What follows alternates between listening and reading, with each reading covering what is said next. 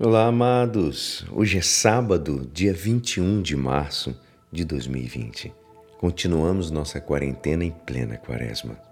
Que Deus continue nos abençoando e nos dando discernimento e sabedoria para continuarmos firmes e para mais um problema que estaremos enfrentando e ultrapassando junto com Ele.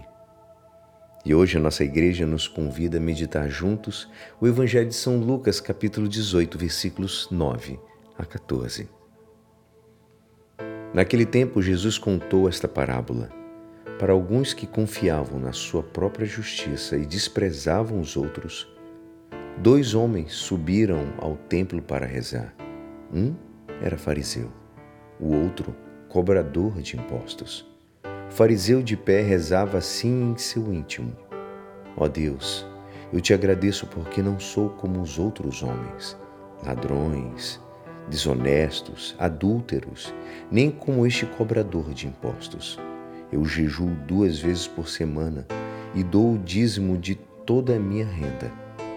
cobrador de impostos, porém, ficou à distância e nem se atrevia a levantar os olhos para o céu mas batia no peito dizendo: Meu Deus, tem piedade de mim que sou pecador.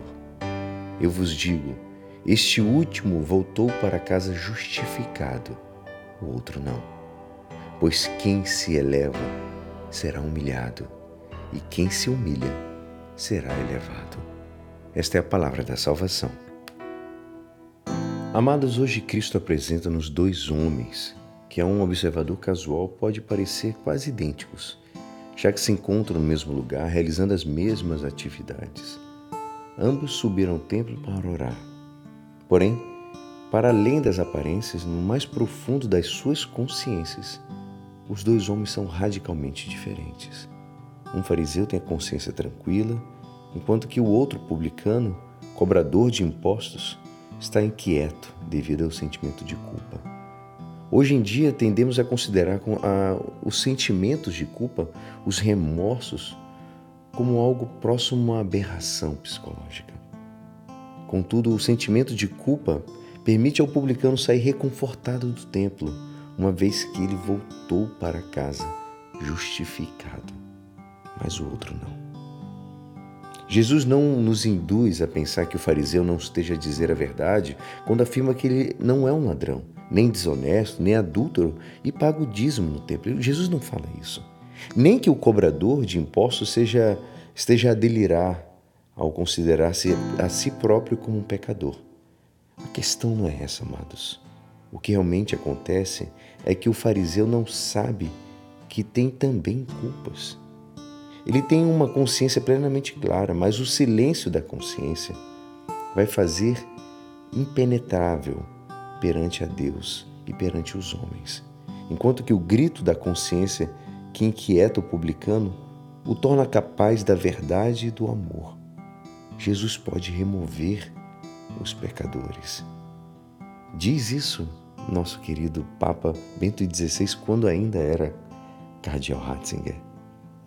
É certo, amados, a humildade nos permite reconhecer a verdade sobre nós mesmos nem vai descer-nos, nem nos menosprezar. A humildade nos faz reconhecer como tal os dons recebidos e permite-nos apresentar ante a Deus o trabalho da jornada. A humildade reconhece também os dons dos outros e, mais ainda, alegra-se com isso. Amados, nós não fabricamos a santidade mas antes ela é entregada por Deus. Se Ele encontra em nós um coração verdadeiramente humilde e convertido, que possamos usar desse tempo atual, onde nós nos sentimos impotentes com o que acontece, e colocarmos no nosso lugar como pequenos e pecadores e totalmente dependente do Pai. E é assim esperançoso que esta palavra poderá te ajudar no dia de hoje que me despeço meu nome é Alisson Castro e até segunda. Um ótimo final de semana. Amém.